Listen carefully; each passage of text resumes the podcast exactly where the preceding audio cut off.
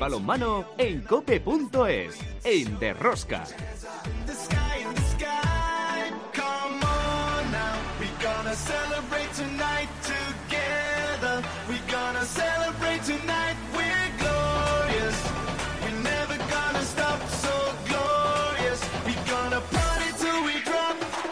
Hola, hola, ya estamos aquí otra semana más con todos vosotros. ¿Qué tal estáis todos? Amantes del balonmano, seguidores de Rosca, con la celebración de la Copa Sobal, que tan solo sirve para promoción del balonmano, se termina la temporada 2021-22 del balonmano español. Una competición que ha servido una vez más para mantener la puesta a punto y la tensión de competición del Fútbol Club Barcelona pensando en la gran Final Four de Colonia los próximos días 18 y 19 de junio. Ganador, el Barcelona, otro año más y ya lleva ganando el trofeo los últimos 11 años. La plaza europea, que daba la Copa Sobal, como ya sabíamos todos, y es un engaño, al ganar el Barcelona pasa para el equipo clasificado en quinto lugar en la liga y corresponde al Cuenca que vuelve a Europa. Por cierto, poco más de 2.000 espectadores en las gradas. El playout entre el Sinfín y el conjunto de alicantino del Orneo se decantó a favor de los santanderinos que sufrieron hasta el final. Esto lo que demuestra es la diferencia que existe entre la Liga Sobal y la División de Honor Plata masculina. El Sinfín, otro año más en Asobal. Próximo sábado 11 de junio se va a celebrar la Asamblea General Ordinaria de la Real Federación Española de Balonmano en Madrid. Una asamblea que os vamos a desgranar los puntos más importantes y la bomba que os vengo comentando hace semanas. Como veis, otra semana más tenemos muchas cosas que contaros.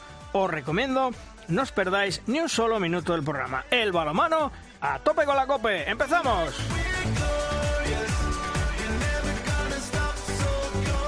En el control de sonido, Chechu Martínez, en la producción del programa Belén Díaz de Arce, al frente de toda esta maravillosa y generosa familia de apasionados del mundo del balonmano, Luis Malvar.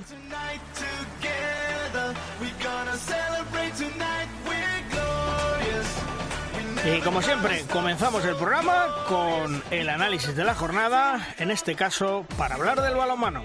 Si quieres conocer toda la actualidad del mundo del balonmano, descárgate de Rosca en cope.es.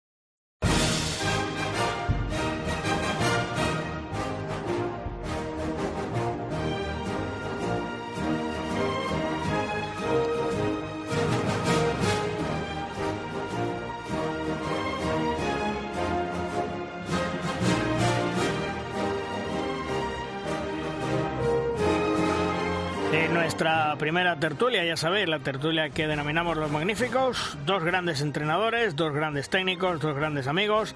Falo Méndez, hola Falo, ¿qué tal? Muy buenas. Muy buenas, Luis. Encantado de estar otra vez con vosotros. Y también Alberto Suárez. Hola, Alberto. Hola, buenos días. Bueno, Falo, termina la temporada y qué resumen abuela pluma podemos hacer de esta temporada del balonmano español, eh, Liga Sobal, Copa del Rey y ahora la, la Copa Sobal. Bueno, pues en principio yo creo que ha sido una excelente temporada, sabiendo que hay un equipo dominador como es el Barcelona, pero en esa segunda plaza estuvo muy disputada, eh, el, el, luchar por defenderse también lo estuvo. Bueno, yo pienso que ha sido una temporada dentro de la lógica, pero, pero interesante, ¿no? ¿Y tú, Alberto, cómo, cómo lo has visto?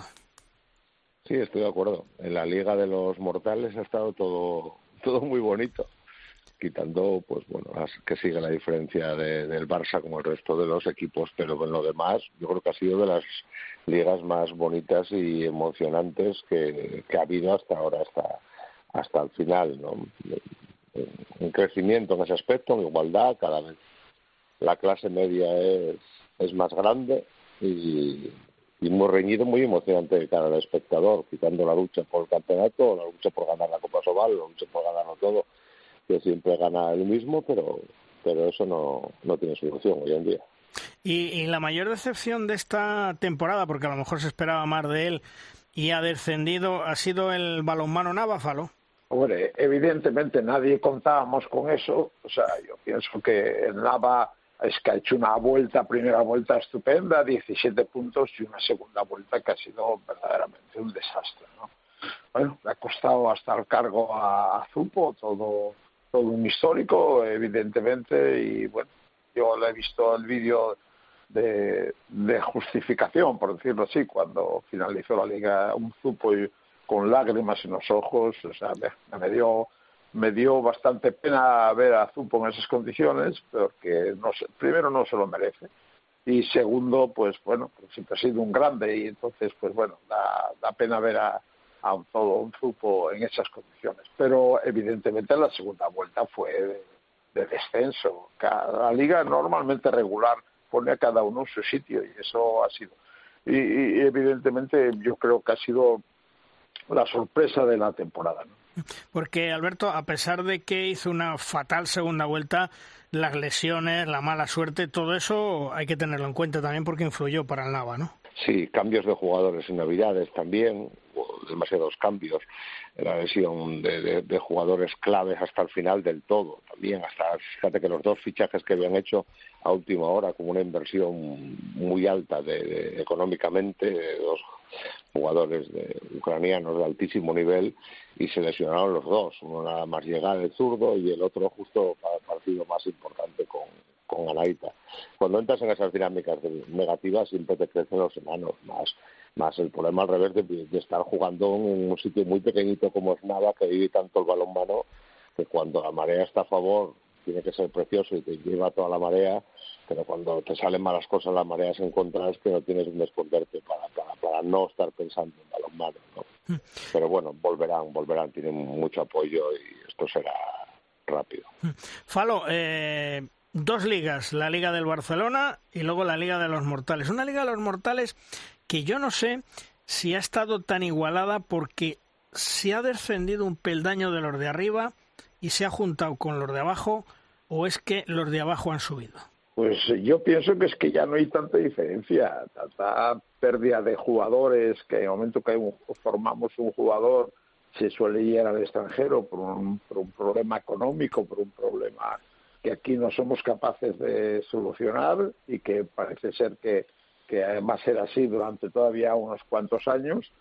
Uh, bueno, vamos a ver qué pasa con esa liga profesional, si va adelante, no va adelante o qué fórmulas se pueden sacar, pero evidentemente yo creo que cada vez se va a igualar más, ¿no? Porque sobre todo pues tienes que tirar de la cantera, eso tiene una lectura positiva en el futuro a la hora de formar jugadores, pero también es una sangría que es difícil de, de solventar, con lo cual los equipos de La Plata, como se ha visto el otro día en, en Senfín, pues también son capaces ya de ponértelas un poco difíciles. Alberto, el otro día eh, una persona ponía en redes sociales que al Barcelona parece que va a haber recortes, que ojalá se, en el presupuesto, que ojalá también se le recortara al Barcelona de balonmano el presupuesto para que así se humanizara un poco más y se estrecharan las diferencias respecto al resto. Antonio García, que aparte de ser gran jugador, yo creo que tiene la cabeza muy bien amueblada, decía, no, no, el Barcelona tiene que seguir con su presupuesto. Lo idóneo es que los de abajo se tenga más presupuesto de cara a las próximas temporadas. Sí, ahí fue una pequeña provocación, yo creo que del amigo Gabilondo. Sí. Ahí a ver qué, qué contaba, qué contaba la gente. Estoy de acuerdo con Antonio, evidentemente. El Barça es nuestro nuestro escudo, ¿no? Nuestro buque insignia hoy por hoy. Estamos a punto de que llegue la Final Four y a ver si lo, si lo hacen bien y, podemos ganar. Es ahora mismo el balonmano español, nuestra imagen de cara al exterior son nuestros equipos nacionales hoy por hoy y el Barcelona. Es la puñetera realidad. No podemos, para igualarlo, irnos hacia, hacia atrás. El Barça que siga ahí y el resto a ponerse las pilas y ojalá. Me la pintas que ahora viene en época mala. Estamos en plena crisis, esto está a los clubes va a ser, va a ser más duro todavía cualquier cosa, hasta pues un desplazamiento en autobús te va a costar mucho más dinero con lo que está subiendo la gasolina y todo. Eh, todo va sub, está subiendo y el deporte siempre lo, lo nota, ¿no? Pero, pero a pelear y, y a echarle imaginación y, y, más sitios para, más plazas para que nuestros jóvenes jueguen y los equipos nacionales por lo menos sean una buena imagen de, del balonmano español y el Barça que siga como sea y a ganar la final por ya en 15 días. Falo, eh, tú hablabas antes de la liga profesional. ¿Tú ves que esa es la solución de verdad, sinceramente, a nuestro balonmano, la liga profesional, con todo lo que conlleva, eh? Ojo. Ya, bueno, pues no, pues no lo sé. O sea, quiero decirte que tampoco yo soy brujo para decir si eso va a ser la solución. Pero lo que lo está claro hay que buscar una solución, hay que buscar algo. Evidentemente, lo que comentabais ahora mismo, y a veces se oyen voces, voces me parece estúpidas, ¿no? De, que el Barcelona eh, no tenía que jugar esta liga. ¿Cómo no va a tener que jugar esta liga? Lo que hay que es acercarse por atrás, ¿no? Yo no sé si esa va a ser la fórmula, pues a lo mejor sí, a lo mejor solo tienen que estar los que económicamente puedan y puedan crecer, ¿no? Dice que, que en realidad el tener el Barcelona ahí, ojalá volviésemos a recuperar otro de los clubes grandes, pero bueno, yo también entiendo que esto es una cuestión también política, ¿no? Políticamente. Fijaros, si yo creo que si el Barcelona se nos desaparece por cualquier casualidad, le baja los puntos, pasamos a ser una liga irrevelante. O sea, que no, no tendríamos ninguna importancia, pasaríamos a ser, con perdón del voleibol, el voleibol que no sale por ninguna parte, ¿no? Hmm. Y entonces que siga el Barcelona ahí eh, dándonos expectativas de cara a la final four y demás, pues esto es vital para el balonmano español. Ojalá haya más Barcelona. ¿Y tú, Alberto? ¿Crees que, la liga profesional, insisto, con todo lo que conlleva, es decir, si se hacen eh, sociedades anónimas, tiene que hacer una estructura, si no hay sociedad anónima, los directivos tienen que poner el 15% del presupuesto, cuidadito, ¿eh? Sí, yo a lo mejor seguro que en un futuro, que no sé si llegaremos a ver, eh, igual sí, ahora mismo no me parece el momento. Yo no, no veo a los clubes con capacidad para meterse en, en estas historias, ni a nuestro balonmano. Por desgracia, ojalá en algún momento se llegue a eso, no es el futuro en todos los deportes, lo que han hecho todos los deportes están por delante.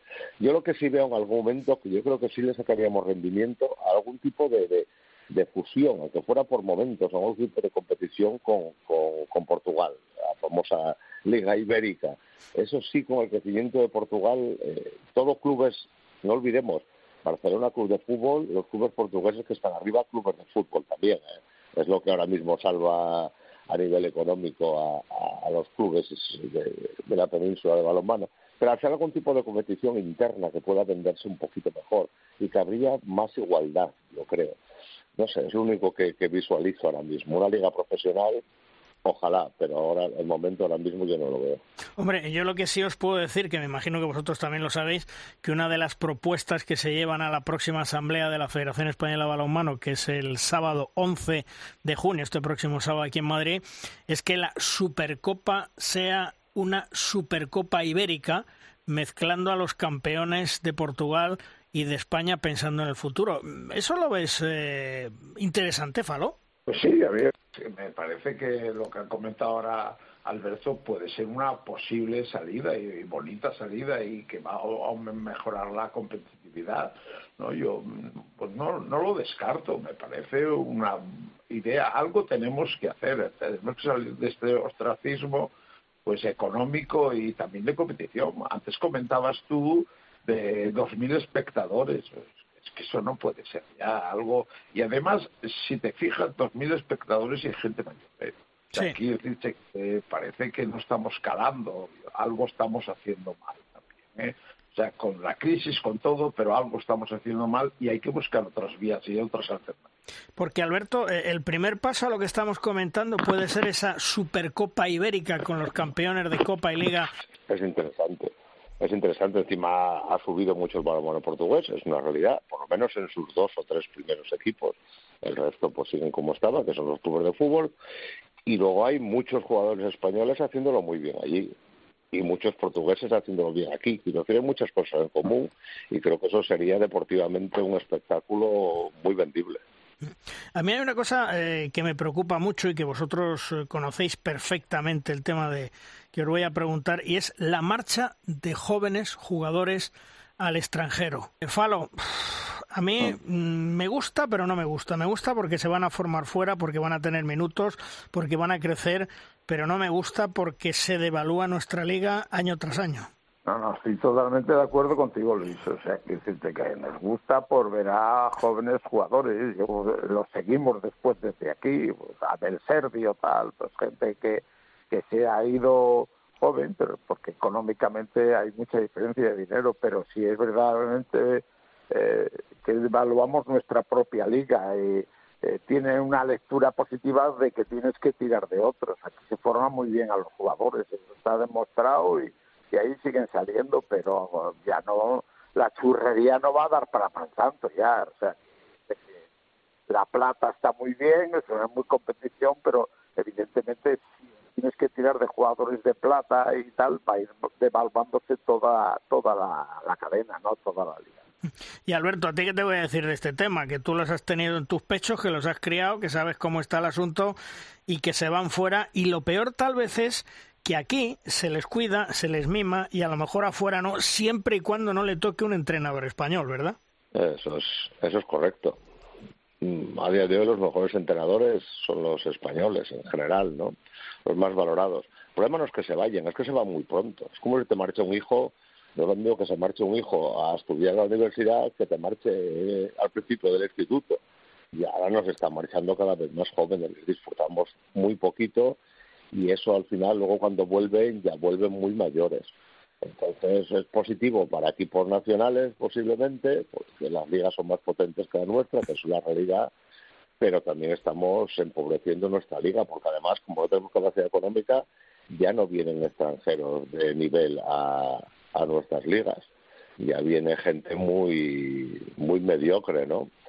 Y bueno, estoy de acuerdo contigo, tiene su parte positiva, con vista sobre todo al equipo nacional, y su parte negativa, que es la la liga diaria que tenemos que, afrontar. Estamos ya yendo a, buscar jugadores de fuera, países, Grecia y compañía, que, hace años no, no íbamos, incluso por ya en Sudamérica el argentino número 60 ya no es tan bueno, o el brasileño número 55. Ya estamos por ahí, los nuestros jovencillos se marchan y se marchan algo impensable, pues como incluso pues a la liga portuguesa, que hace unos años no, no entraría en, nuestra cabeza, ¿no? el día a día lo estamos perdiendo. Y, para ir terminando, eh, Falo, mm, Final Four, Barcelona contra Kiel, y le vemos en la final, tenemos opciones de repetir, porque dicen la maldición del campeón, Barcelona es actual campeón de la Champions, y dicen la maldición del campeón que no, que no consigue revalidar. Bueno, vamos a ver si rompemos este año la maldición. Hombre, Kiel ha tenido una baja importantísima ayer, se dio la noticia de Saconsen que se ha roto el tobillo, evidentemente es una baja bastante importante por lo que supone ese jugador. Este es el Barcelona que queremos seguir teniendo para que nuestro balonmano a nivel nacional eh, no pierda las ilusiones, ¿no? Este es el Barcelona que queremos y yo espero y espero que sea otra vez campeón. Y no nos olvidemos darle las gracias al Barcelona porque es el que le da puntos para que sigan entrando equipos españoles en competiciones europeas como este año el Cuenca, que se lo debe al Barcelona, no nos olvidemos de eso. Eh, claro. ¿Y tú, Alberto, mm, lo ves al Barça que puede revalidar? Llega bien, llega bien, llega bien esta Copa Sobal que era su test previo a, a jugar yendo a tope, lo cual han pagado el resto de los equipos de la Copa Sobal, sobre todo creo que ha recuperado muy bien a Fábregas, a Ludovic, que, era un jugador importante recuperarlo para la Final Four. Ha estado en 13 de 15 en lanzamientos en la Copa Sobal. Eso les va a dar un plus. Lo que decía Pablo, la lesión de Sagons en el importante, la de Peter, que tuvieron ya antes en el aspecto defensivo también. Kilse, que viene de, estar ahora con ciertas dudas. Vestren parecido. Lo único que me preocupa es un poco por encima que a nivel europeo se vuelva a permitir mucha dureza defensiva a unos niveles que dan auténtico miedo y el Barça no sabe jugar a ese, a ese nivel de balonmano tan duro. A ver, a ver, a ver, arbitrajes, a ver todo, pero yo creo que llega el Barça como, como esperaba, ¿no? Con, el equipo al completo y con un buen momento de juego. Pues ojalá el Barcelona nos dé una gran alegría y vuelva a ganar la Final Four que nos viene fenomenal para el balonmano español. No nos olvidemos que el prestigio en el mundo, en Europa y en todos los sitios lo tenemos gracias a la selección española masculina, la selección española femenina y el Fútbol Club Barcelona. Que no se le olvide a nadie. Falo, gracias por estar con nosotros. Un abrazo. Muchas gracias, Luis, a vosotros. Alberto, un fuerte abrazo hasta otro día.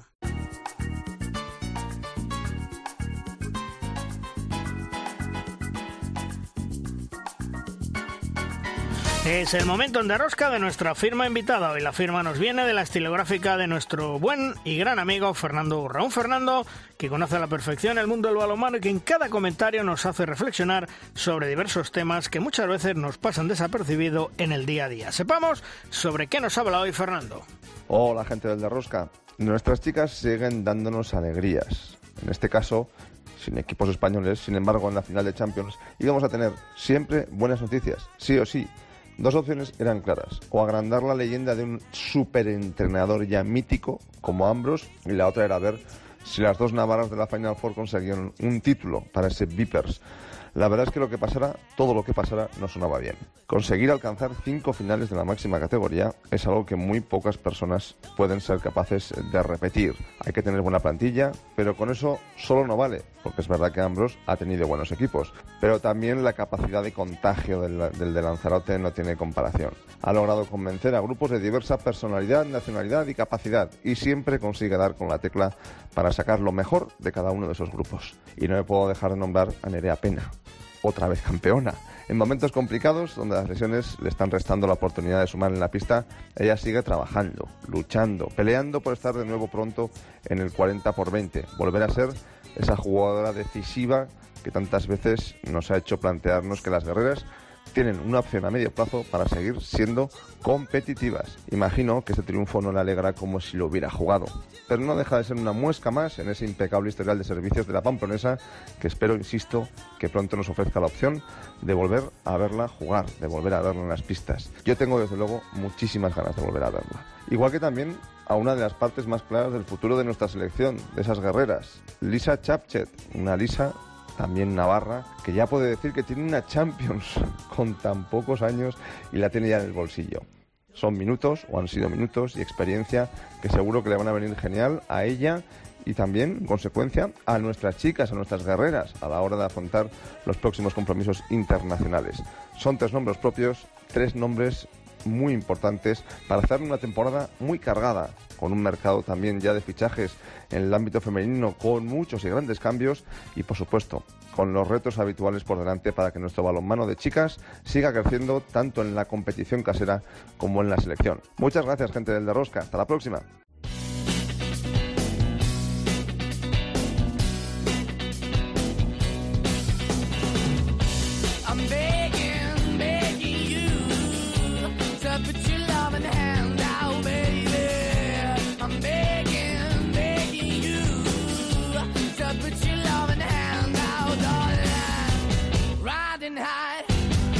Uno de los hombres más importantes, diría yo, entre bambalinas en el mundo del balonmano es Tony Rubiella. Gran labor la que lleva hecha durante 37 temporadas, se dice pronto, en el Fútbol Club Barcelona como ayudante de entrenador. Silenciosa, pero muy efectiva y ha vivido la consecución de nada más y nada menos que alrededor de 139 títulos a lo largo de todos estos años.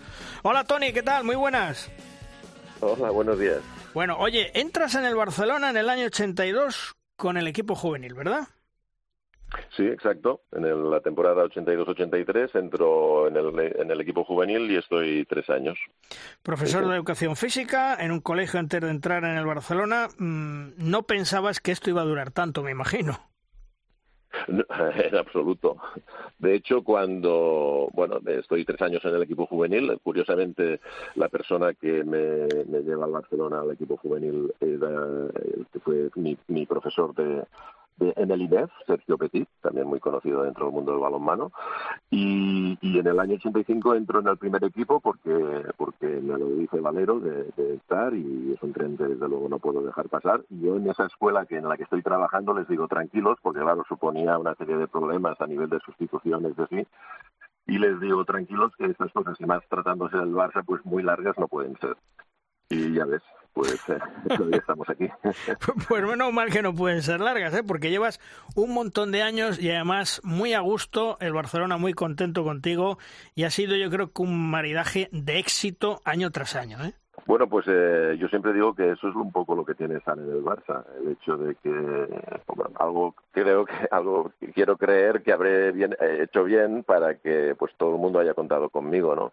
Entonces sí que pues bueno he intentado ayudar en todos, eh, a veces pues en unos aspectos, a otras veces en otros, porque en estos distintos años pues he tenido distintas funciones, pero no he tenido uno para nadie y siempre he querido sumar al equipo. Has vivido, eh, Tony, dos eh, etapas claves. 20 años con Valero y 12 con Xavi Pascual. Extraordinarias, ¿verdad?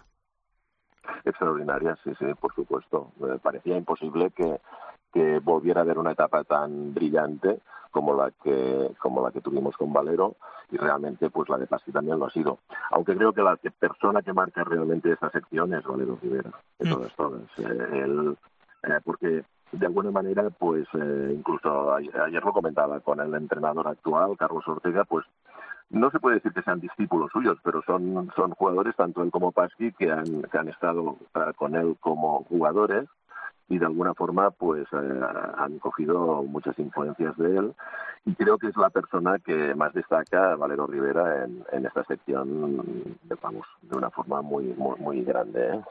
y la época del Dream Team cómo la recuerdas bueno pues es la época más más grande de todas. Es decir, se han conseguido muchísimas cosas, ¿eh?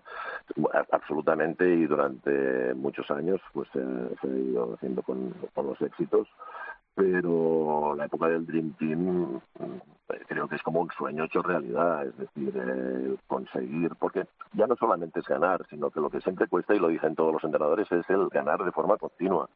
Y la Copa de Europa, aunque no era el formato actual, que había, pues bueno, solamente un equipo por, por nacionalidad, pero también tenía muchísima, muchísima dificultad y conseguirlo en cinco años seguidos, junto con las ligas, junto con Supercopas de Europa.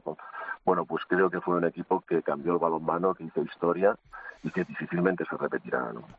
¿Y el éxito del Dream Team mm, dónde está? ¿En un valero metódico, disciplinario, mm, que lo llevaba toda rajatabla, que lo controlaba? ¿Ese es el éxito o dónde está el éxito? Pues yo creo que se juntan distintos factores. Ese es uno de los éxitos. Es decir, yo siempre creo en la figura del entrenador y les pongo presión a todos los entrenadores con los que he estado porque es una figura en la que creo muchísimo. Es decir, la persona que pone orden a todas las cosas, ¿no? Entonces, lo que pasa es que esa persona, si no tiene realmente pues unos jugadores excepcionales, pues tampoco puede conseguir eso. Entonces, para que se consigan épocas eh, eh, tan brillantes como fueron esos cinco años, han de coincidir un gran entrenador por un lado yo creo que un staff que colabore, que, que haga su trabajo y que, y que siempre sume, porque la figura del entrenador también es una persona que necesita ayuda porque si no se siente muy solo y entonces de alguna manera pues quiero que creer que toda la gente que estamos alrededor pues también hacemos nuestra nuestro papel. Y desde luego mm, unos jugadores extraordinariamente brillantes como se juntaron en aquel equipo. Entonces no me gustaría dejarme a nadie pero pero es que empezando por la portería por el pivote por Enric Masip por por uh, Barrufet Thomas Svensson O'Callaghan eh, Gijosa Mateo Garralda, en fin, es, decir, era un equipo, Andrei Shepkin, ¿eh? el secreto del Dream Team, se, le llamaba Andrei Shepkin. Entonces, eh, claro, se juntan toda una serie de Carlos Ortega, eh, se juntan toda una serie de jugadores eh, que junto con un poco la forma de hacer de Valero, pues se crea ahí una orden y una forma de hacer que, que es, bueno, que es histórica. Mm. ¿Y cómo me definirías a Valero, a Xavi Pascual y ahora a Antonio Carlos Ortega? Pues es difícil, cada uno tiene su personalidad, su forma de hacer. Ya digo que de alguna forma el que inicia todo este proceso es Valero. Creo que Xavi es, es un entrenador con muchísimos, con muchísimas virtudes y, lo ha demostrado sobradamente y lo sigue demostrando pues, allá por donde pasa. De alguna forma eh, bebe también un poco de todo lo que en su día pues Valero puso, porque también los dos tanto Carlos como, como Pasi, pues son entrenadores que buscan el que haya orden en el equipo, que haya una metodología de trabajo, que haya pues estos aspectos que de alguna forma, pues ya no solamente el hecho de la disciplina en sí, sino sobre todo, a mí me gusta la palabra que haya orden. Y los tres en ese aspecto pues son, son parecidos. Eh, cada uno con su forma de hacer, cada uno, cada uno con su lenguaje, con su forma de comunicar, y en ese aspecto pues cada uno tiene su personalidad pero sí que es verdad que son entrenadores con, un, una forma de hacer similar. ¿El vestuario se vuelve difícil cuando los jugadores no juegan y, bueno, dejan un poquito al lado eh, el ego que tienen o no? Bueno, claro, es que se han vivido tantas cosas, los jugadores son los jugadores y cada uno, entonces eh, a veces decíamos, si tal, si, si, todos los jugadores fueran como este, y no quiero dar nombres, tendríamos que cobrar la mitad, pero si todos los jugadores fueran como este otro, tendríamos que cobrar el doble. Entonces, eh, claro, cada jugador tiene su impronta, su forma de hacer, también tampoco es lo mismo pues cuando empiezan jóvenes que cuando están acabando su, su etapa deportiva, entonces, pues bueno, siempre hay, es, una, es un mundo de nervios, eh, sin duda, y entonces, pues eh, hay veces que se, que, se crean situaciones que son difíciles de gestionar y una de las cosas en las que el entrenador es muy importante no solamente es en la táctica colectiva y el método del trabajo y todo eso, sino que es una gestión del grupo, el que todo el mundo se sienta, se sienta partícipe, en que todo el mundo eh, se sienta valorado y entonces, pues bueno, hay momentos en que todo va como una balsa de aceite, pero hay momentos en los que hay nervios, que puede haber alguna derrota, que hay momentos que son conflictivos, no, no, no, no, no hay duda. Eh, es decir, eh, es un mundo donde lo que se busca es el rendimiento y ante eso pues hay a veces entrenamientos o postpartidos o situaciones en las que son difíciles de llevar, pero bueno, pues eso se ha de gestionar. ¿Y, ¿Y, esa gestión, esa complicidad con los jugadores, te ha tocado a ti en muchas ocasiones o eso se lo dejamos para el médico que muchas veces es el confesor de, de los jugadores? Bueno, pues ahí yo creo que entramos todo el staff. Yo, yo ahí me he sentido muy cercano a los jugadores, es decir, y creo que percibo un poco el respeto y el cariño de los jugadores. Entonces, sobre todo con, con entrenadores que tienen esas características que son, pues bueno, que no sé, no, no, me gusta la palabra disciplina por la disciplina, pero que son autoritarios y que dicen, bueno, pues esto se debe hacer así, así, y entonces pues hay momentos en que realmente pues hay, pues bueno, el resto de, el resto del grupo de que formamos el staff, pues de, alguna forma intentamos pues que haya una aproximación que para los jugadores pues pueda ser cómoda, pues para liberarse, de, para explicarnos a veces sus, sus problemas, sus penas, sus, sus sus cosas eh, más personales. Y en ese aspecto pues creo que es una de las funciones desde luego, por mi parte, ha intentado serlo. Eh, eh, en función de la época, pues ha tenido más proximidad o más protagonismo en ese aspecto porque de alguna forma mm, vives el equipo de distintas maneras. Yo, por ejemplo, ahora pues me siento muy respetado por el equipo y muy querido, pero yo no viajo con el equipo, entonces eh, te, sientes como un poco más alejado, ¿no? Porque de alguna forma lo pedí yo eso, porque eran muchos años ya viajando. Entonces, pero sí que es verdad que el staff y, el médico y los fisios y los fisioterapeutas, porque están dentro del vestuario, pues también tienen una labor a, hacer muy grande. Por eso cuando, cuando hablo de estas épocas de éxito, eh, no solamente hablo del entrenador y, los jugadores, sino que el resto que formamos el staff y todo lo que rodea al equipo, pues hacemos una función que aunque no sea tan importante, pero sí que pues a veces pues para un jugador puede ser muy muy muy definitiva, muy importante, porque de alguna forma pues le haces un poco sin quererlo ser, pero le haces de psicólogo, de amigo, de compañero y, y todo eso va sumando. Tony, el Barcelona está claro que es tu vida y que es tu segunda familia, ¿no? Sí, por supuesto. Muchas veces lo hemos comentado. Es decir, que nosotros, yo recuerdo cuando entré con Valero que me dijo, Tony, aquí no hay fines de semana ni existe el domingo, lo que manda es el calendario y el día y la noche tanto da. Es decir, si hay un partido que se ha de hacer y, lo conseguimos a altas horas de la noche, pues si se ha de preparar, se ha de preparar. Es decir, que eh, esto, es, esto es así. Entonces, pues hemos querido, yo creo que, que todos, todos estos éxitos no son simplemente labor de, de, la casualidad, ni mucho menos. Es decir, es, es verdad que el club te ofrece todas las posibilidades del mundo, pero luego pues la forma de hacer nuestra creo que ha sido importante de cara a conseguir todos estos éxitos y ahí creo que pues eh, que hemos intentado ser muy profesionales. También es verdad que con entrenadores, y hablo de los tres que me has comentado tú, que, ellos son los primeros en estar, es decir, que no no no dices te, te exigen, pero es decir, yo llegaba a las ocho, pero es que Valero ya había llegado a las siete y media y con Pasi lo mismo y con Carlos lo mismo, es decir, eh, todo empieza por ellos mismos, ¿no? Entonces, si eres exigente contigo mismo, puedes ser exigente con el staff y puedes ser exigente con los jugadores. Yo en ese sentido creo que nunca me han tenido que llamar la atención porque lo, me quedó claro desde el primer día y, vi que la forma de llegar a, a los triunfos, a los éxitos, era por esa vía. Tony, ¿cuál es el título que más te ha marcado? Difícil porque todos tienen su, su forma, no sé. Eh, me marcó mucho eh, la primera liga que conseguimos porque también era la primera de Valero y fue fue pues bueno pues un cambio de la, en, las dinámicas en aquella época con el Atlético de Madrid eh, la primera de claro, hay, hay, he tenido la suerte de como estoy en el club en el que estoy pues he conseguido diez veces la Copa de Europa pero la primera siempre es la primera era algo tan tan era tan, tan lejano cuando yo he sido jugador y pensaba con los antiguos equipos del este o los equipos pues que, que, eran que en aquel momento pues marcaban todo el balonmano que era lo veías como algo tan lejano que cuando se consigue la primera Copa de Europa que ya, ya estaba a punto el Atlético Madrid pero no se había conseguido porque al final siempre pasaba algo que no se conseguía pues eh, creo que fue como un sueño hecho realidad como un momento de éxtasis no en las cinco seguidas con el Dream Team no nos lo, no nos lo creíamos, ¿sabes? Entonces, distintas épocas, las, las que se han conseguido ahora en esta última trayectoria de paz y así, la que estamos a punto de empezar ahora, me hace una ilusión enorme porque ha sido un año pues el primero de Carlos Ortega y, y, vamos muy bien en la Liga Nacional y hemos ido muy bien en Europa, pero hay que rematarlo. Entonces es muy difícil quedarse con ¿a quién quieres más, no? ¿A tu hijo o a tu hija?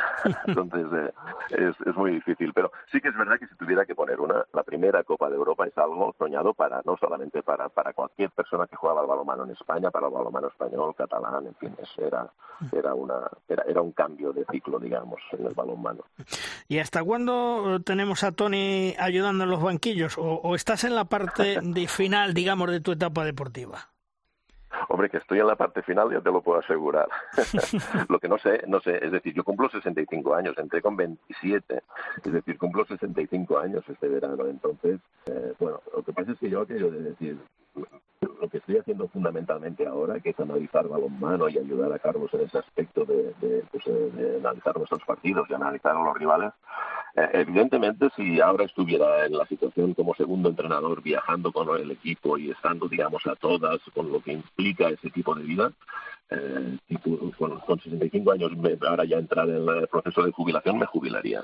Lo que pasa es que estoy en otra dinámica, entonces, que yo he pedido, que yo he pedido, porque he tenido siempre el sentimiento y la suerte de que contaban conmigo para, para más, incluso, y realmente con la época de Paskin me tuve que poner ya al final de decir, oye, pues habíamos comentado que esto no se alargaría tanto, el hecho de, yo estar de segundo y, tal. Me gustaba también el, mundo de la preparación física y son cosas pues que he ido uh, dejando pues un poco a que al paso a la juventud.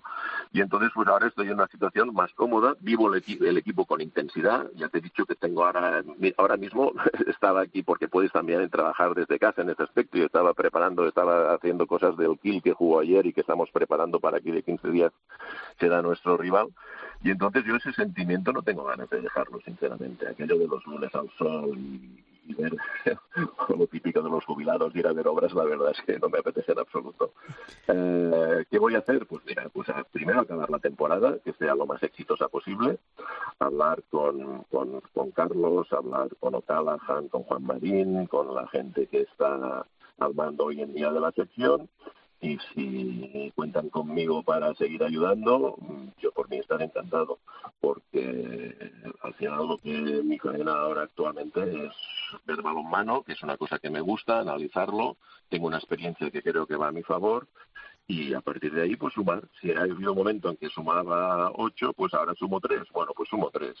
Noto el cariño de la gente, noto el cariño de los jugadores y, y, bueno, pues tenemos momentos como este fin de semana que hemos celebrado la Copa Sobal y que hemos ganado la Copa Sobal y que eso vale por muchas cosas. Hablabas antes de la Final Four de la Champions League. ¿Cómo llega el Barcelona a esa Final Four? Pues mm, creo que preparados para competir. Eh, pues creo que llegaremos en un buen momento. A partir de ahí, es, eh, la más colonia es, es eh, siempre un cara y cruz muy, muy, muy bestia, ¿no? Muy salvaje. Eh, mira, ahora mismo teníamos preparada un montón de cosas del Chile, evidentemente, porque, porque pues, juegan la Champions, juegan sus, sus sus eh, su liga y eh, haces un montón de partidos, pero ayer mismo perdió a uno de sus jugadores estrellas, como es Agosen, con lo cual pues te hace pensar pues que va a tener otro, otra dinámica, otro tipo de juego. No es que eso nos haga pensar que el va a ser más fácil, ni mucho menos, pero sí que es verdad que pierde a un jugador que como ya perdió Pekel en el pivote y que de alguna manera pues va a tener que jugar de otra manera, con lo cual pues vamos a ver cómo juega mañana, que hay el miércoles que vuelve a jugar y este, este sábado que vuelve a jugar y lo analizaremos, lo prepararemos. Y yo siempre digo, la cuestión es llegar para competir, eh, dejarnos todo en la pista, que creo que ha sido una constante en esta sección y en estos jugadores, y es decir, en todo lo que yo he vivido ha sido siempre pues una constante y, acabar con, con, la tranquilidad de la faena bien hecha, tanto antes del partido, por parte nuestra, en todo lo que hemos preparado, como los jugadores dejándose la piel en la pista, y eso creo que está garantizado. A partir de ahí hay mucha igualdad, no puede, puede ganar cualquiera y esto se ha demostrado en Polonia que a veces el equipo que llega más tapado se lleva el gato al agua, ¿no? Con lo cual lo que nosotros queremos es, creo que llegaremos en muy buenas condiciones, ya ven, si tenemos ese punto de acierto, ese punto de suerte, ese punto de todo que hace falta pues para conseguir los objetivos. Yo estoy seguro que vas a seguir ayudando al Fútbol Club Barcelona, pero cuando llegue el momento, eh, ¿cómo quieres que te recuerden? Eh, pues mira, eh, me recuerden como, como una persona que estuvo, intentó estar bien con todo el mundo, que en todas las promociones, que es una cosa que he llevado mal, cuando a veces han ido jugadores en momentos determinados, claro, ves pasar, ves, ves pasar promociones y, gente y grupos de jugadores y, y este ha sido de, de las peores cosas que he llevado. Es decir, a veces intento ya no encariñarme o no aproximarme tanto porque como es tu familia, de alguna manera eh, cuando dejan el balonmano por edad, por lo que sea, porque cambian de club, pues ahí hay un pequeño trastorno. Y ese sentimiento que yo he recibido de, cariño, de que el Tony siempre estuvo, estuvo para ayudar con ellos y tal, eso es lo que quiero que, se me recuerde. Es decir, no una persona que de forma discreta intentó ayudar a, los objetivos de un equipo profesional de, en un deporte como el balonmano para, para conseguir sus objetivos que no tuvo un no para nadie. Tony Rubiella, por eh, excedencia y excelencia, el eh, ayudante de entrenador del Fútbol Club Barcelona y que ha vivido, mm, yo diría, la mejor época del Barça y que ha estado ahí detrás, siempre ayudando a todos los entrenadores. Tony, enhorabuena por tu trayectoria, enhorabuena por todo lo que has hecho y muchas gracias por atendernos. Muy amable, un fuerte abrazo. Pues muchas gracias a vosotros, muchas gracias a vosotros que hacéis mucho por el balonmano y todo lo que sea sumar también desde este aspecto, pues es bueno, bueno es. Bueno, te veo en Colonia, ¿no, Tony? Sí, por supuesto. Bueno, nos vemos en Colonia. Pues ahí nos saludaremos. Un fuerte abrazo, Tony. Muy bien, igualmente, un fuerte abrazo. Hasta Adiós, luego.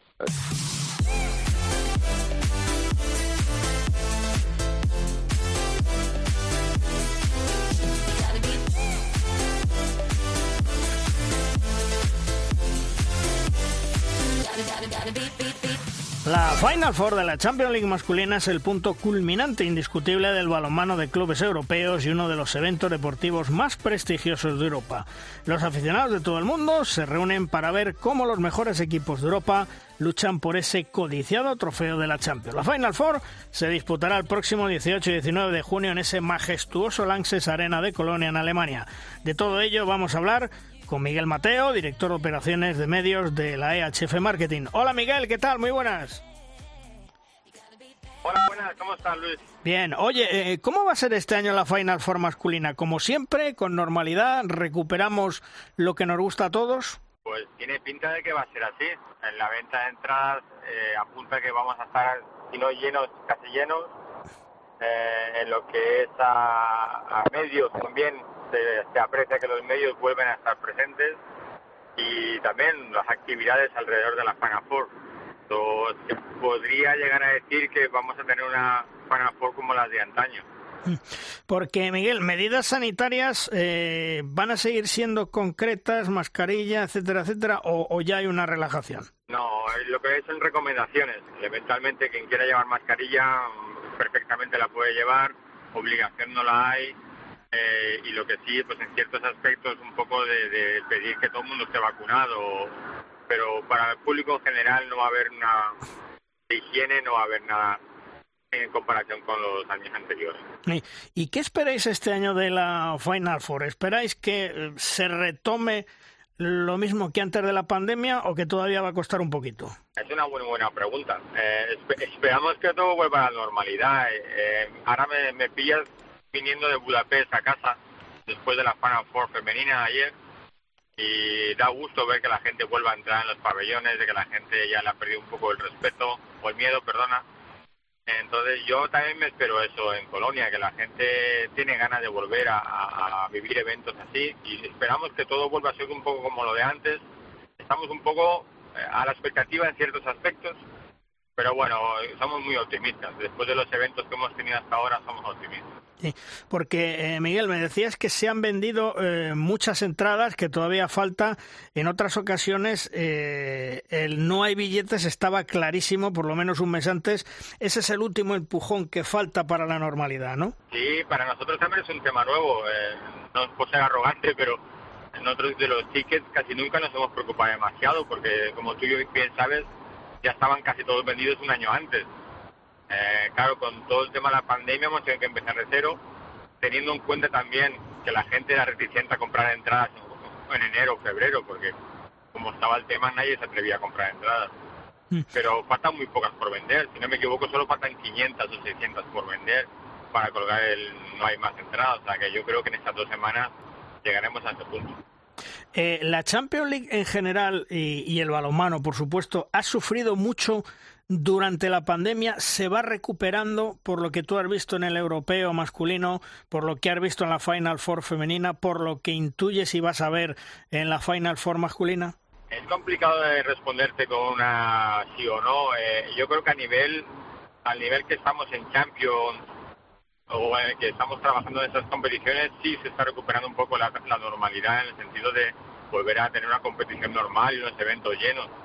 Pero yo creo que los clubes van a sufrir en estos años que vienen. Hasta ahora ciertos clubes en ciertos países se han mantenido un poco por las ayudas gubernamentales de, de por el corona. La pregunta es qué pasará cuando las ayudas del corona ya no estén. O sea, yo creo que a, en un par de años o tres se tienen que volver a, a, a formar ciertos eh, los negocios con los partners, con los sponsors, para que todo vuelva a funcionar. Yo creo que los efectos se verán en un par o tres de años, y a lo mejor no los, no los clubes grandes, pero a lo mejor sí en los clubes medianos. O sea, a nivel de competición está todo volviendo a la normalidad. Un poco la pregunta es qué va a pasar con los clubes cuando dejen de recibir ciertas ayudas. Pero bueno, seamos también positivos en ese sentido. Hablabas antes de actividades especiales en la Final Four. ¿Qué actividades especiales tenéis para los aficionados que estén ahí? Me imagino pues que música, espectáculo, la fan zone, como siempre, ¿no? Sí, sí, sí, recuperamos la fan zone que no se hizo en las dos últimas ediciones, que la gente podrá desde el viernes a las 5. Eh, y lo que Sí, nos por- enfocamos un poco es a nivel de media, que es lo que me toca a mí, que es un poco más el tema digital y las nuevas generaciones. Eh, ah, como te decía, ahora vuelvo de Budapest y de- ver, es una alegría, especialmente para mí elementalmente porque trabajo en ese sentido, pero ver que los daneses vienen, ver que los eh, polacos vienen, que la- los españoles también estáis allí, eh, aquí en Budapest también teníamos los noruegos, ver que las televisiones vuelven a estar presentes y vuelven a estar informando de in situ es una gran noticia para nosotros. Colonia sigue siendo la ciudad favorita para hacerlo eh, en los próximos años. ¿No hay nadie que se pueda postular para organizarlo también o, o es que Miguel eh, Colonia no, no tiene sustituto? Me parece que esa pregunta me la haces cada año y la, la respuesta es la misma. La- eh, el problema, el problema entre comillas de Colonia es que empezamos en el mejor sitio posible. Claro. Entonces es complicado de superar, es, es complicado de superar. Yo no digo que no que no que no haya más sitios. eh, ahora vengo de Budapest, con- tú conoces el pabellón nuevo de Budapest, que es el pueblo europeo, es majestuoso y impresionante, es muy bonito. Eh, seguro que en otras ciudades también hay, hay pabellones. Eh, el, el tema principal en Colonia no es solo el pabellón, el tema principal en Colonia es lo bien situado que está de- a- para viajar. Uno puede viajar en avión y depende de qué países, incluso en tren o en coche. Ese es el principal baluarte que tiene Colonia. Pero vamos a ver, vamos a ver. Eh, la Final Four siempre nos depara que gana el equipo menos favorito. ¿Eso es bueno de cara a la organización o no? Eso es bueno de cara al deporte en sí. Yo creo que, yo creo que de después de tantos años ya nadie, ya nadie habla de favoritos porque nunca acertamos, nunca acertamos. ¿no? Eh, es que, es que en un día puede pasar de todo y, y si la portería tiene el día ahí te lo llevas o si eh, si un poste entra o no entra, es la diferencia. Al, al nivel al nivel de los cuatro clubes que hay, es que los son los detalles, son los detalles de verdad. Yo creo que en esta vez, eh, a lo mejor es la vez que los cuatro equipos son favoritos. A lo mejor, a lo mejor Kiel ahora con estas dos bajas de última hora con Pekela y Sausen, la verdad es que son bajas importantes. Pero a lo mejor también es una motivación para ellos, porque buenos jugadores tienen. O sea, no sé, complicado de decir, complicado de decir quién es el favorito y eso es lo bueno de la competición. Eh, ¿Vais a realizar actividades de promoción antes de que llegue ese gran fin de semana en Colonia? Bueno, a nivel digital, la semana, la semana, la semana de, la Final Four estamos con, lo- con los media days de los equipos y luego sí que a nivel digital eh, vamos a intentar eh, atraer a la gente al, evento. Tenemos la suerte de que la gente nos conoce, eh, pero igualmente eh, estamos en el trabajo de atraer nuevo, nuevo público, eh, gente joven y, gente que... Luis, tú, tú sabes perfectamente que cuando la gente viene por primera vez al balonmano se enamora. Hmm. Eh, entonces el, el trabajo es ese, el trabajo es que por lo menos vengan una vez y en el momento que están ahí ya están enganchados. Eh, a partir de ahí es, es mantenerlos, ¿no? Pero, pero sí que es verdad que la semana de la Four haremos un, un esfuerzo extra. ¿Y los registros de televisión, Miguel, se pueden batir este año? Mm, Porque la gente yo creo que tiene muchas ganas después de la pandemia. Bueno, la constelación de equipos es buena para eso. Eh, Polonia y Hungría, con Kielce y con Vespre, la verdad es que ahí el interés es máximo. En Kiel también, eh, y en España también vamos a ver cómo va con, con TV3 y con Dazón.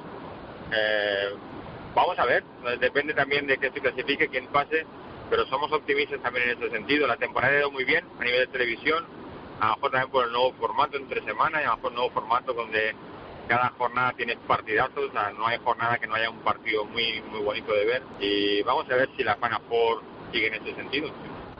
Y eh, de todas las entradas que se han vendido, no sé si tienes el detalle, eh, vienen más aficionados húngaros, alemanes, polacos, españoles pocos me imagino, pero húngaros, alemanes, polacos, ¿dónde va a estar la mayoría? Eh, de españoles no te lo sabría decir, pero lo que sí que te decir es que las primeras entradas que se vendieron creemos que muchas fueron de alemanes elementalmente, pero sí que te he de decir que cuando Veszprem y Kielce se clasificaron, en dos días se vendieron como 4.000 entradas o 3.000 entradas.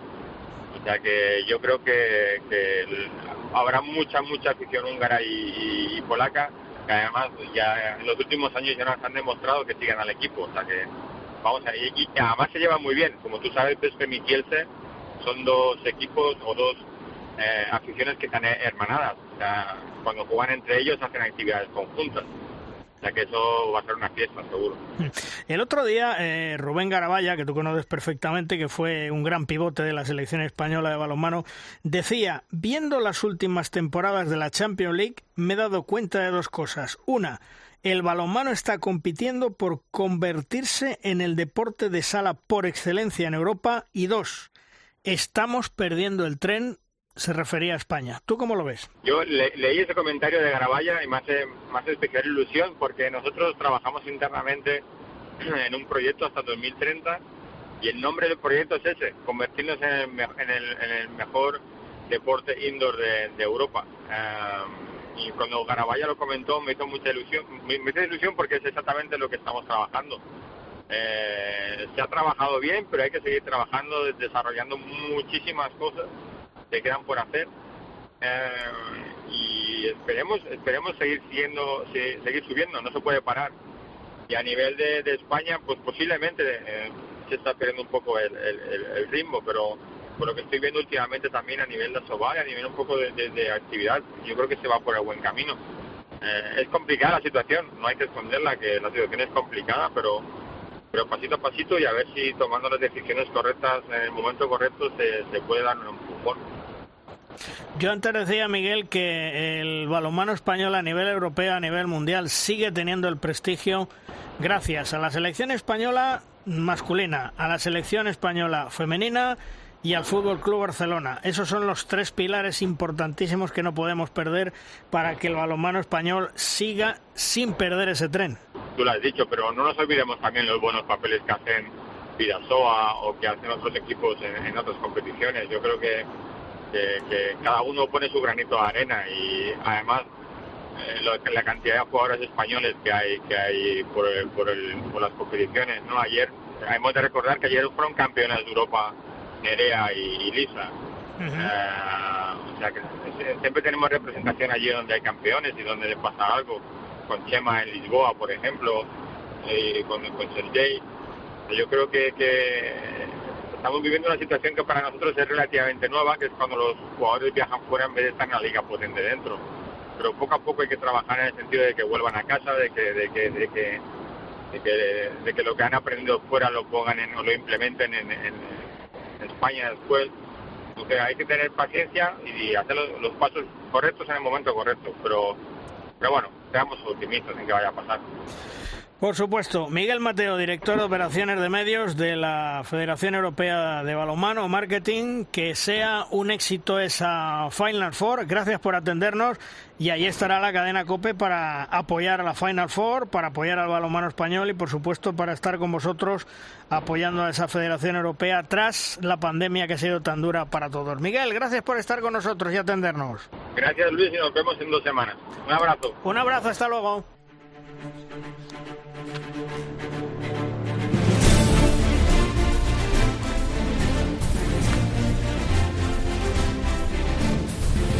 En De Rosca llega nuestro tiempo de debate.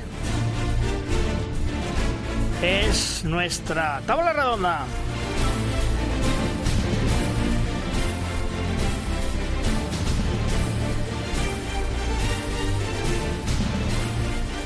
Una tabla redonda que cuenta en el día de hoy con Vicente Soler, director de Porter 100%. Hola Vicente, ¿qué tal? Muy buenas. Buenas Luis, hola a todos. Y también con el maestro Ángel Sandoval. Hola Ángel. Hola, buenos días. Bueno, eh, Vicente, mm, estaba hablando ahora con Miguel Mateo de la EHF y, decía dos nombres eh, concretamente, Nerea Pena y Lisa Chapchet, que han conseguido pues eh, esa Final Four y se han proclamado campeonas de la Champions con su equipo. Qué, qué alegría, ¿no? Pues sí, sin duda la noticia de, yo creo que del mes de junio y, y, probablemente del año en lo que concierne al balonmano de mujeres en España, por el hecho de que al final hay dos jugadoras españolas más, lamentablemente no bajo la camiseta de un equipo español, pero sí que dos guerreras, dos internacionales que al final han llegado a lo más alto, han conseguido el título más prestigioso del mundo en lo que se refiere a los clubes. Y yo pienso que tanto el éxito de, Nerea Pena, que estuvo lesionada lamentablemente y que no pudo disputar la final en el 40 por 20, pero sí que lo pudo hacer Lisa Chapchet. Hay que recordar, ¿eh? Lisa Chapchet, 20 años, triplete en Vipers, Liga, Copa y Champions, y por supuesto que ha renovado dos años con el, con el campeón noruego. Así que esta, esta pareja de nombres históricos ya del balomano español, pues se unen a otros como Isabel Ortuño, como Mireya González o como Karen Martín, que también son campeones de Champions con un equipo no español. Ángel, eh, qué alegría que hayan ganado esa Champions y yo me alegro sobre todo, fíjate lo que te digo, eh, por Nerea Pena que lo está pasando muy mal en esa recuperación, rehabilitación de esa lesión que tiene. Pues sí, creo que sí, hay que alegrarse mucho por ella, ¿no? Porque es una chica que empezó dándolo todo desde muy joven. Yo recuerdo sus primeros años y desde luego era un terremoto y una jugadora con una calidad y un carácter extraordinario y lleva ya, pues eso, sufriendo mucho el paso de, las lesiones, peleando con ellas y, aguantando. Pero bueno, seguirá peleando, como siempre, ¿no? Le ha caracterizado el adaptarse a todas las circunstancias y tiene inteligencia para, para eso y para mucho más. Mm.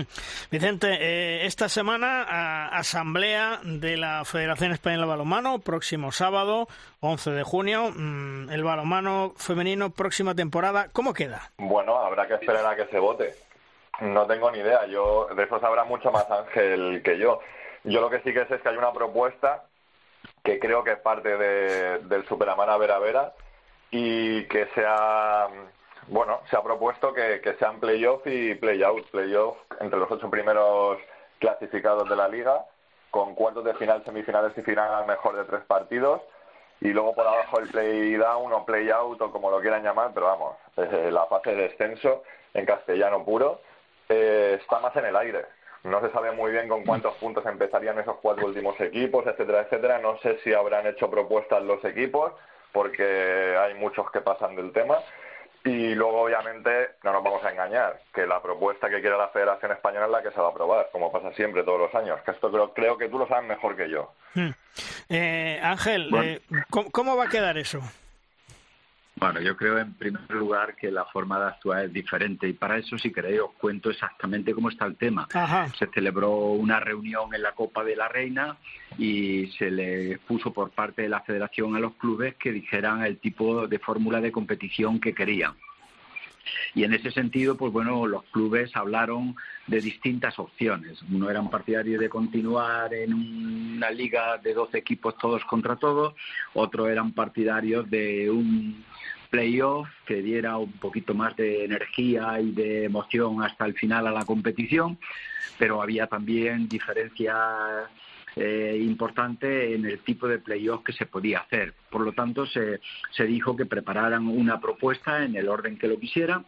La propuesta la redactó Vera Vera de acuerdo con los otros equipos y esa propuesta la acogió la federación de acuerdo con su promesa de que los equipos se manifestaran al respecto. Se pidió eh, a todos los clubes y los 12 clubes de División de Honor han respondido diciendo cuál es su sentir y cuál es su parecer y qué es lo que piensan y efectivamente será la Asamblea que para eso es soberana la que con su voto decida, pero allí se informará de los equipos que hay, de los que han dado su voto a favor de uno y otro y la última decisión como siempre la toma la Asamblea del Balonmano. Hmm. Lo que sí Ángel, sí, no, no, oye, eh, tanto Vicente como Ángel, lo que sí me parece muy bien, hay una propuesta, y Ángel tú la conoces igual que, lo que me han pasado a mí, es eh, en el punto 1.14, precisamente en ese punto donde se habla de las propuestas, eh, examen y aprobación, de, en este caso de las propuestas de la Federación Española de Balonmano,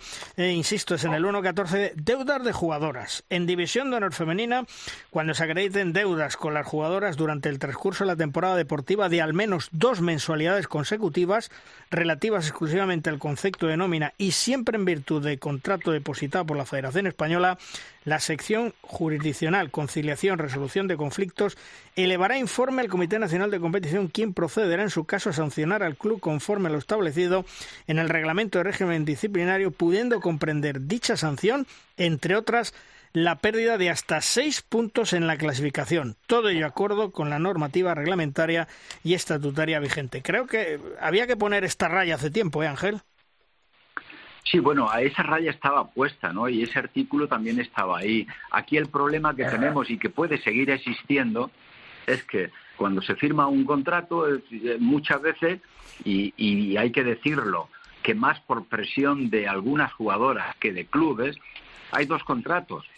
Y entonces, si en un contrato se firma que hay un contrato a 20 horas donde son 500 e, euros, pues luego no se pueden reclamar 1.400 euros al mes porque no están firmados ni está depositado. Y la federación solo va a exigir cotización o pago o puede actuar sobre ese contrato de 500 euros que el que figura o el que consta ahí. Y eso pasa en cualquier otro trabajo, ¿no? Si tú firmas que dices esto y luego estás cobrando otra cosa en B, evidentemente eh, hay que atenerse a las consecuencias y ahí no se puede hacer nada contra lo que la ley regule, ¿no?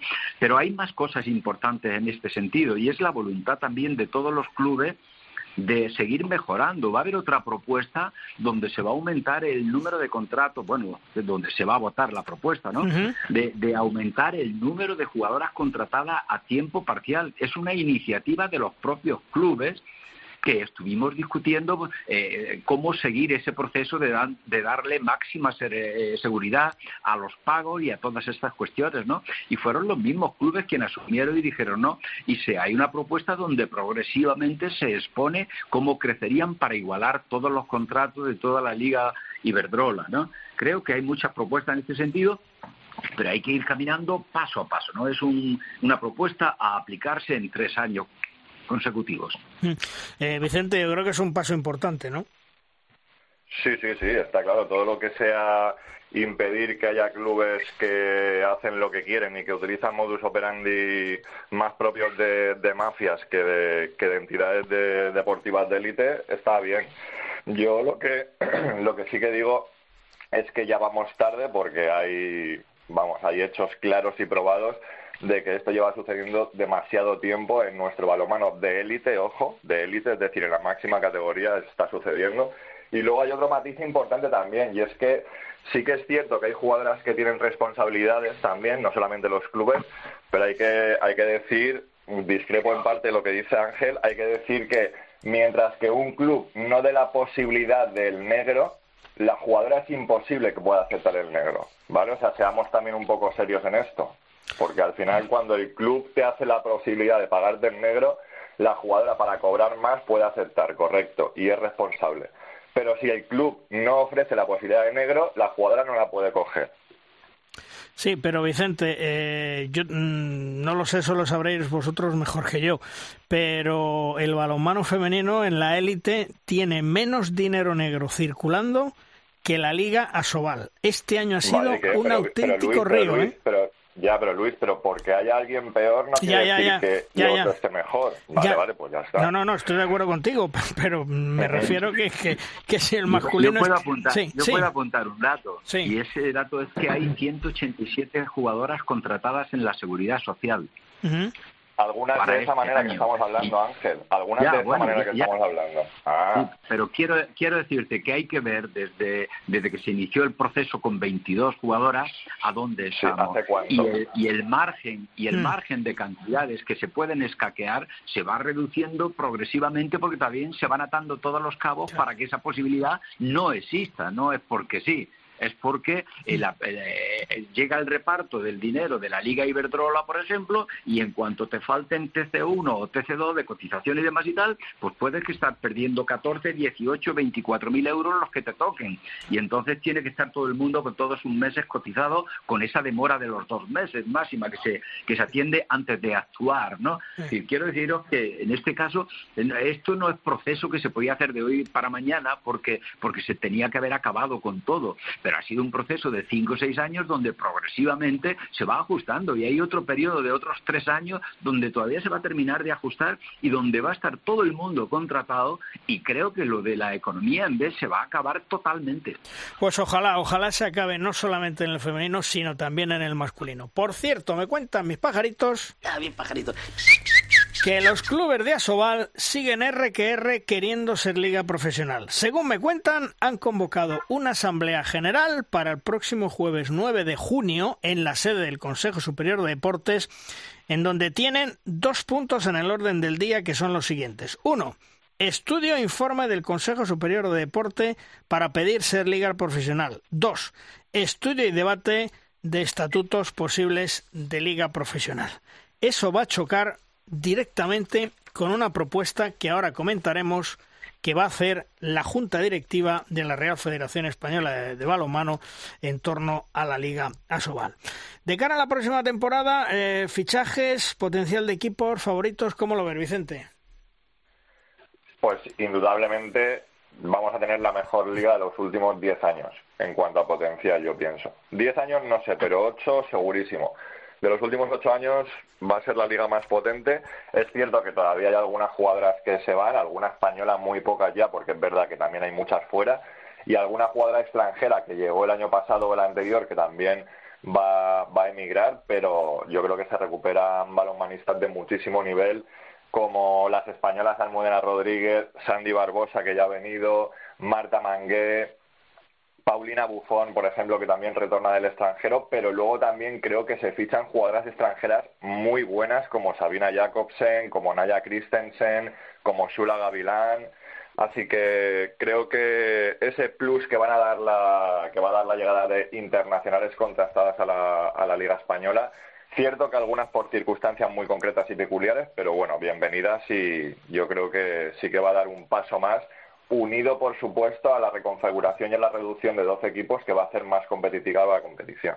¿Tú también eres optimista, Ángel? Sí, yo creo que sí, tenemos motivos para ser optimistas precisamente por eso, ¿no? Y porque yo creo que además se ha dado otro paso muy importante con la creación de, de esa segunda categoría o esa división de honor oro, donde los equipos yo creo que se van a baquetear, también se están formando equipos importantes, equipos que van a tener que asumir también compromisos económicos con sus jugadoras y demás, para que el salto de categoría no sea algo de, aparecer y desaparecer, ¿no? sino consolidar una formación de clubes estables, con un presupuesto ajustado, con un nivel deportivo alto, para que den el salto y los que suban, que no vayan en detrimento de la primera competición, sino que la refuercen. Os hablaba antes de la Asamblea de la Federación Española de Balonmano que se va a producir, se va a celebrar el próximo sábado. Entre los eh, más destacados, desde mi punto de vista, entre otros temas en esa Asamblea, pues por ejemplo en el punto 2 donde dice examen y aprobación si procede la liquidación, presupuesto, cuentas anuales del ejercicio 2021. Unas cuentas anuales con un presupuesto definitivo para la temporada 2021 que ha sido de 12.653.603 euros con un resultado positivo de 600 285.361,33 euros. El Mundial Femenino 2021 dio un resultado positivo, afortunadamente, para las cercales de la Federación con 961.133,55 euros. En el punto 3 está la aprobación de la retribución del presidente, que pasa a cobrar 115.000 euros de sueldo bruto anual. En el punto 4, examen y aprobación del presupuesto del ejercicio 2022, un presupuesto de la Federación para esta temporada 2022, que será de 11.958.137,71 euros, es decir, 116.418,86 euros menos que la temporada anterior, un 1% menos de presupuesto y se espera un resultado positivo del ejercicio 2022 con 42.663 euros. En esas propuestas que os comentaba antes de los miembros de la Asamblea y de la Junta Directiva, hay uno que choca frontalmente con lo que os han comentado mis pajaritos sobre la reunión de la Soval el próximo jueves para intentar ser liga profesional. En el 1.1 dice a Habiendo sido presentado ante el Consejo Superior de Deporte el informe de idoneidad referente a la aplicación del vigente convenio de la Delegación de Funciones Federación Asobal, 23 de junio 2021, según dispone el título quinto apartado 14 letra B del indicado convenio y resultado ser negativa la evaluación realizada a causa de los reiterados incumplimientos que se han producido, se produce se acuerde la resolución en todos los términos del referido convenio y la revocación de cualquier otro acuerdo de la delegación o concesión de funciones realizado con anterioridad en favor de Asobal, con efectos todo ello del día 30 de junio de 2022, procediendo la Federación Española de Balonmano a recuperar parte de dicha, a partir de dicha fecha, la totalidad de competencias y funciones delegadas a la citada entidad. Presentado por la Junta Directiva, es decir, la Federación Española de Balonmano va a votar recuperar todo lo que en su día cedió a la Liga Asobal. Veremos a ver en qué queda todo esto. Y eh, hay otro punto, el punto 2.4, que se habla de una Supercopa Ibérica masculina y femenina. Se propone sustituir la Supercopa de España masculina y femenina por la Supercopa Ibérica masculina y femenina. Esta competición la jugarían los equipos campeones de Liga y Copa de los países Portugal y España, jugándose en cada temporada una de las Supercopas Ibéricas en cada país, alternándose en la temporada siguiente y así sucesivamente. En el caso de que no se pudiera disputar esta nueva competición, se celebraría la Supercopa de España tal y como está establecida actualmente. Bueno, sería yo diría que interesante esta Supercopa Ibérica si se puede llevar adelante, ¿no, Vicente?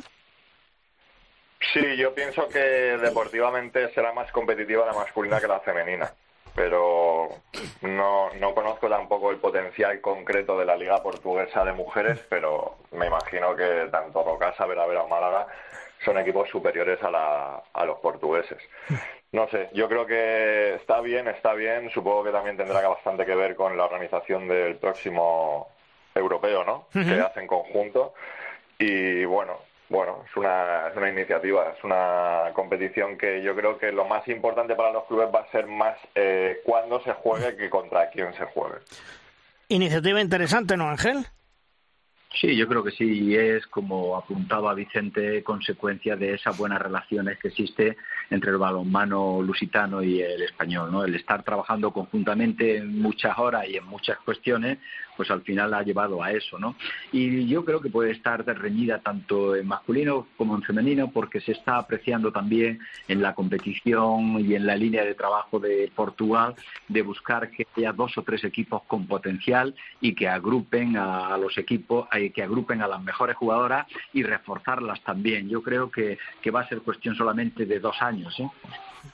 Eh, ¿Qué balance hacemos de la temporada para los equipos españoles en Europa y en Liga, Vicente? Bueno, para los equipos españoles en Europa hacemos más o menos la que llevamos haciendo en los últimos años. Mal en general porque no hemos conseguido incluir a ningún equipo español en la fase de grupos de la European League, que es la segunda mejor competición europea. Lamentablemente estamos muy lejos de poder aspirar a participar en la Champions y hemos ganado, hemos arrasado otro año más en la tercera competición de clubes donde pues es un nivel de tercera velocidad continental tranquilamente. Y bueno en cuanto a la Liga Española creo que justo vencedor el Superamara Vera Vera es el equipo más regular sin ninguna duda. Eh, ahí está el balance de victorias derrotas y empates y luego creo que la temporada más soberbia de División de Honor la ha protagonizado el Costa del Sol Málaga que ya se ha sentado en la zona noble de la, de la tabla siempre y ha sido subcampeón de, de la European Cup, ha sido subcampeón de liga y ha ganado la Copa de la Reina. Lo más decepcionante para mí, eh, quitando obviamente los equipos que, que no han cumplido el objetivo de permanecer, para mí la temporada de Aula eh, es la más decepcionante de, todas las de División de Honor y además luego se ha prolongado durante el mercado, va a perder a nueve jugadoras creo y es un proyecto que pierde mucho potencial de cara al año que viene. ¿Y tú Ángel qué balance haces? Bueno, yo lo veo un poquito más positivo a nivel internacional que Vicente, ¿no? Creo que hemos visto en esa fase de clasificación de, de la Euroleague que este año hemos estado una eliminatoria más allá, ¿no? Y hemos tenido unos resultados muy apretados, incluso con algunos de los equipos que han estado muy bien en esa competición. Yo siempre, yo creo que es que soy ya muy mayor y sé que las cosas no cambian de hoy para mañana, las cosas vienen poco a poco. Yo sigo viendo el crecimiento, ¿no? Y sigo viendo que la tercera competición, pues eh, hay un dominio absoluto porque ya casi nos queda pequeña, ¿no? Pero nos estamos acercando cada vez más a la otra. Llegar a la primera tiene que suponer una inyección económica muy potente que hoy por hoy ningún club español puede tener. Por cierto, se me olvidaba comentaros, en la asamblea de la Federación Española de Balonmano del próximo sábado, la Liga Sobal comenzaría el 3 de septiembre con la primera jornada, terminaría el 27 de mayo, la jornada 30. La Supercopa de España se traslada, se disputaría el 17 y 18 de diciembre. La Copa Sobal se jugaría el 18 y 19 de marzo del 2023. La Copa del Rey se disputaría el 2, 3 y 4 de junio del 2023. Y lo que me ha llamado la atención es que la Soval no ha presentado ni una sola propuesta en la Asamblea de la Real Federación Española Balonmano. Insisto, Asobal no ha presentado ni una sola propuesta en la Asamblea de la Real Federación Española Balonmano. Habría que preguntarles si es que realmente el balonmano les interesa. Y por cierto, Vicente, ya para terminar, José Julio Espina, que vuelva a los banquillos, todo un histórico, el balonmano Belda. Sí, sí, ya lo leí el, el otro día. Al final, bueno, la gente, la gente que es clásica de, de, esto, pues acaba recalando cuando, cuando no dice adiós voluntariamente, acaba recalando en, en los sitios. Yo creo que la experiencia es un grado y creo que esa es la apuesta de, de por, por Espina. Un par de cosas quería, Luis, eh, preguntarle a Ángel, porque claro, hemos estado hablando ya algunas veces aquí que, que el Rocasa ha hecho un equipo para jugar la European League, pero que no ha quedado segundo finalmente, y lo ha hecho Málaga, que era un club que hasta hace pocos días rechazaba la opción de jugar la European League porque estaban muy cómodas en la European Cup, ¿no? Que es la que ya han ganado y la que jugaron la final este, este pasado mes de mayo. Entonces, eh, hay que ver un poco cuáles son los tiempos de inscripción en esta competición para saber al final si, si Málaga renuncia, la federación puede proponer un equipo adicional. Y luego hay otra cosa también que se está rumoreando bastante, que ya lo comentamos el otro día en los directos de, de Twitch, y es que hay bastantes rumores de que una de las, de las escuadras al menos de la categoría de oro va a renunciar y hay que ver también cuál es el límite de inscripción de, de, los equipos para la categoría de oro para ver si se reconfigura el calendario, o, sea, se reconfigura, perdón, el número de equipos para establecer el calendario de forma definitiva. Bueno, yo creo que eh, con el tema de la reestructuración de grupo y demás eh, está marcado ya en el comité de partido y competiciones, pues qué es lo que se tiene que actuar en caso de que alguien renunciara y los derechos ya están reconocidos y a quién correspondería y la forma de actuar que lleve o que conlleve alguna reestructuración es posible. Ahora mismo nos estamos encontrando con lo que sería el tercer nivel, la división de honor plata, donde hay muchísimos eh, deseos de, estar ahí y, se está planteando el tener que llevarla a 14 equipos precisamente, pese a que se ha eh, formado ese grupo de oro, hemos tenido que hay que mantener cuatro y a lo mejor tienen que ser de 14, ¿no? Quiere decir que, que el mover una plaza, eso realmente no tiene ningún problema. Lo otro siempre tiene que ser que, bueno, en tiempo y forma los equipos hablen y negocien y veamos la posibilidad también con la EHF de que pueda estar cada uno donde quiera, pero, pero es un tema que no es fácil tampoco, ¿eh? Vicente, como siempre. sí. creo que hay una noticia, creo que hay una noticia. Mm. Que te entendió bien, entonces se está barajando que la división de oro, es decir, la antigua plata, tenga 14 en lugar de 12. No, no, no, no, no, no, no, lo has entendido mal. Estoy hablando ah, de. Vale, por eso, por eso. Era categoría, ¿me entiendes? Lo que se queda ahora como división de honor plata, ¿vale? Ahí, ahí es donde, se está estudiando. La otra serían 12 arriba en, la, en el grupo división de honor élite y 12 en el grupo división de honor plata. Pues, pues perfecto. Ahí es donde yo digo, ¿eh, Luis? En la hora en donde yo digo que puede haber una baja. Sí, pues la cubrirá automáticamente del que Correcto. se ha puerto tenga más derechos, ¿sabes? Correcto, correcto, correcto. Pues perfectamente aclarado. Vicente, gracias por estar con nosotros. Un abrazo hasta otro día. Un placer, adiós. Ángel, maestro, gracias por estar con nosotros y como siempre un placer charlar contigo. Cuídate. Encantado, igualmente, cuidaros. Vamos terminando programa, vamos terminando edición, como siempre, con el maestro, con Tomás Guas y sus 7 metros. ¡Lanza, Tomás! Malvar Rosquitos, acabó la temporada del balonmano en España. El Barça ganó la Copa Sobal y ahora pensar en la final Fur de Colonia a mediados de junio. Mucha suerte. El sábado se celebra la Asamblea General de la Real Federación Española y atentos a la bomba informativa. Acusa de incumplimiento de contrato del convenio a la Sobal y quiere recuperar todas las competencias que en su momento le cedió para el próximo curso, vamos. Habemos lío. Se veía venir hace mucho tiempo. Veremos en qué queda la cosa. Pues como dice Thomas Was, atentos a lo que os hemos contado. Repito, habiendo sido presentado ante el Consejo Superior de Deportes el informe de idoneidad referente a la aplicación del vigente convenio Delegación de Funciones Federación Asobal, 23 de junio, según dispuesto título quinto apartado 14, letra B del indicado convenio y resultado ser negativa la evaluación realizada a causa de los reiterados incumplimientos que se han producido, se propone, se acuerda la resolución en todos los términos del referido convenio y la revocación de cualquier otro acuerdo de delegación o concesión de funciones realizado con anterioridad en favor de Asobal, con efectos todo ello del día 30 de junio 2022, procediendo a la Federación a recuperar a partir de dicha fecha la totalidad de competencias y funciones delegadas a la citada entidad. Ojito, ojito, lo que puede pasar en la asamblea del próximo sábado. Todo eso y mucho más os lo contaremos el lunes aquí en Derrosca, donde tenéis la cita para saber todo lo que pasa en el balonmano español. Os esperamos. ¡Adiós!